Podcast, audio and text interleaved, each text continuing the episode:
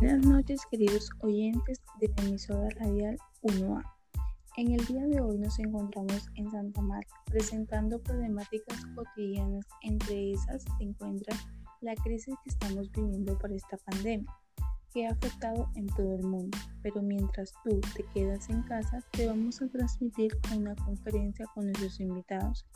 Entre ellos se encuentra el contador Antonio Paredes y la revisora fiscal Angie Mendoza.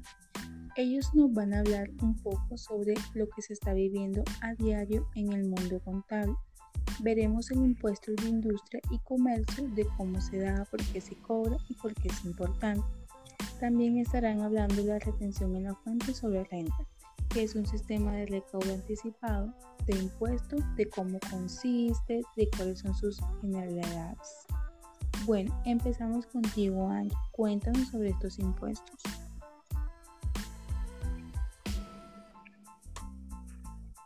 Buenas noches, Laura. Buenas noches, queridos oyentes.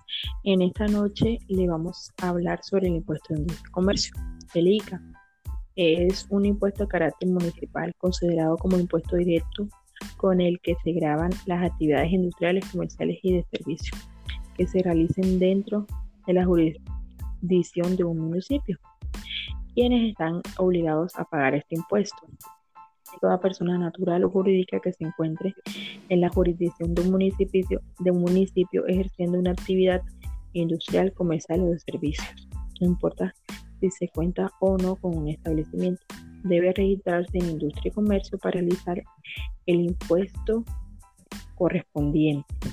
Adicionalmente, según la resolución número DGC 00 190, los contribuyentes del impuesto industria y comercio pertenecientes a los regímenes simplificados y común, cuyo impuesto a cargo corresponda a la sumatoria de la vigencia fiscal no exceda de 391 VT, es decir, de 13.922.337. Estarán obligados a presentar una única declaración anual por el año grabable. Aquellos que sobrepasen este valor deben declararla bimestral, o sea, cada dos meses. Variaciones de los municipios, pues este es un impuesto municipal. Varía, depende del municipio donde estemos. En el municipio de Santa Marta o distrito se cobra la tarifa del 7 por mil. Esta tarifa varía, depende del municipio o distrito donde lo cubren quienes están obligados a, realizar retenciones públicas, los grandes contribuyentes, los, eh, los contribuyentes pertenecientes al régimen común, eh, quienes por resolución del director municipal de impuestos sean designados como agentes de retención, eh, terceros o intermediarios que intervengan en las operaciones económicas que generen retenciones de ICA, entidades de derecho público. Estas personas pueden eh, retener este impuesto de industria y comercio. Bueno, Laura, esto fue una parte del impuesto de industria y comercio que te pude dar y darle a los oyentes como aclaración y como definición. Listo, Angie, súper chévere con este concepto. Bueno, y seguimos con el señor Antonio, cuéntenos. Buenas noches, buenas noches Laura. Eh, bueno, para mí es un placer estar aquí en emisora compartiendo con ustedes y con los oyentes de esta hermosa ciudad, Santa Marta, la perla de América. Bueno, para hablarles de un tema muy importante que es la retención en la fuente. La retención en la fuente no es un impuesto, es simplemente un cobro anticipado de un determinado impuesto, que bien puede ser el impuesto de renta a las ventas o de industria y comercio.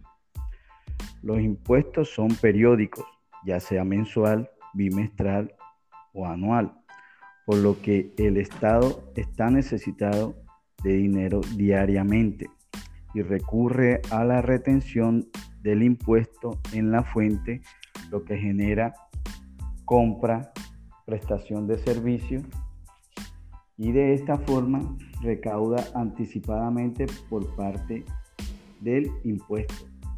El vendedor debe pagar un impuesto a la renta cuando obtiene utilidades y esas utilidades se generan a partir de los ingresos o ventas. En realidad, la retención se declara y se paga en el periodo en que se practicó en el mes. En, ese mes es que se debe declarar y pagar ese impuesto. Bueno, Laura, eh, muchas gracias, muchas gracias por tu invitación.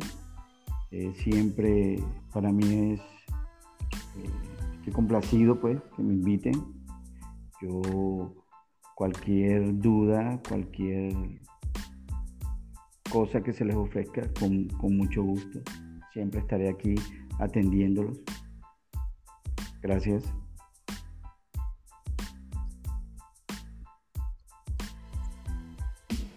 Listo, señor Antonio. Con gusto. Es muy importante lo que nos están transmitiendo.